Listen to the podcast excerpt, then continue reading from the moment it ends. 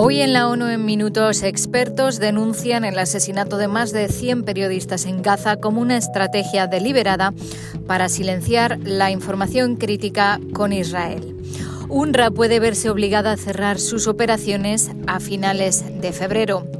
La ONU solicita 2.700 millones para ayudar a más de 11 millones de yemeníes y de aquí a 2050 los casos de cáncer aumentarán un 77% hasta alcanzar los 35 millones, alerta la OMS. Un saludo de Beatriz Barral.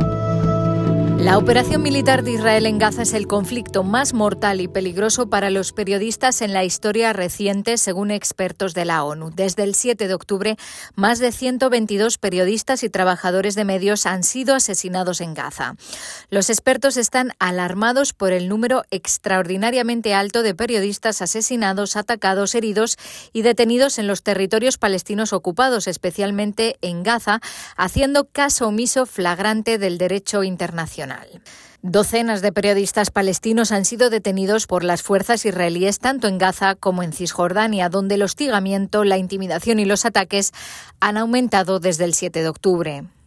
Los expertos tienen informes alarmantes de que los periodistas son atacados a pesar de estar claramente identificados, lo que parece indicar que es una estrategia deliberada de las fuerzas israelíes para obstaculizar a los medios y silenciar la información crítica. Además, se muestran gravemente preocupados porque Israel no permita que los medios de comunicación de fuera de Gaza entren a la franja, a menos que estén acompañados por sus soldados. Los fondos suspendidos por 16 países a UNRWA ascienden a 440 millones de dólares, dijo la agencia, que asegura que si no se restauran es probable que se vean obligados a cerrar sus operaciones a finales de febrero. Mientras tanto, la guerra continúa sin cesar. En el momento en el que la Corte Internacional de Justicia hace un llamado a una mayor asistencia humanitaria, es el momento de reforzar, no debilitar a UNRWA. Somos la organización de ayuda más grande en una de las crisis humanitarias más graves y complejas del mundo, dijo el comisionado general Philip Lazzarini.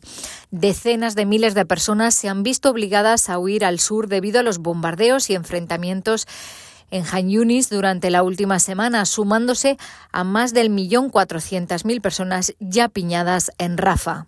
En el norte, donde se avecina la hambruna, UNRWA ha tenido muy poco acceso desde el inicio de la guerra. Según el responsable de la agencia en la franja, tienen informaciones sobre gente que está moliendo alimento para pájaros para hacer harina.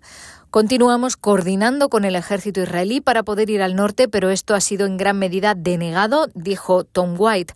Cuando finalmente se permite que nuestros convoys vayan a la zona, la gente corre a los camiones para coger alimentos y a menudo se lo comen allí mismo. En Yemen, la ONU y sus socios solicitan 2.700 millones de dólares para ayudar a más de 11 millones de personas en un momento en el que las dinámicas regionales han creado riesgos adicionales.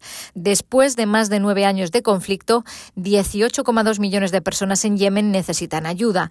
Se estima que 17,6 millones de personas sufrirán inseguridad alimentaria aguda este año. En 2023, la mortalidad infantil mejoró ligeramente después de años de asistencia humanitaria. Sin embargo, casi la mitad de todos los niños menores de 5 años experimentaron retrasos en el crecimiento y la situación sigue empeorando. Y de aquí a 2050 los casos de cáncer aumentarán un 77% hasta alcanzar los 35 millones frente a los 20 millones de casos estimados en 2022, según las predicciones de la Organización Mundial de la Salud. El rápido aumento de la carga mundial refleja tanto el envejecimiento como el crecimiento de la población. El tabaco, el alcohol y la obesidad también son factores clave del aumento de la incidencia. En términos absolutos, habrá más casos en países ricos, con una previsión de 4 4,8 millones de casos adicionales. Sin embargo, el aumento proporcional es más llamativo en los países pobres, de un 142%, y en los países en desarrollo, de un 99%. Además, la mortalidad en estos países casi se duplicará de aquí a 2050. Hasta aquí las noticias más destacadas de las Naciones Unidas.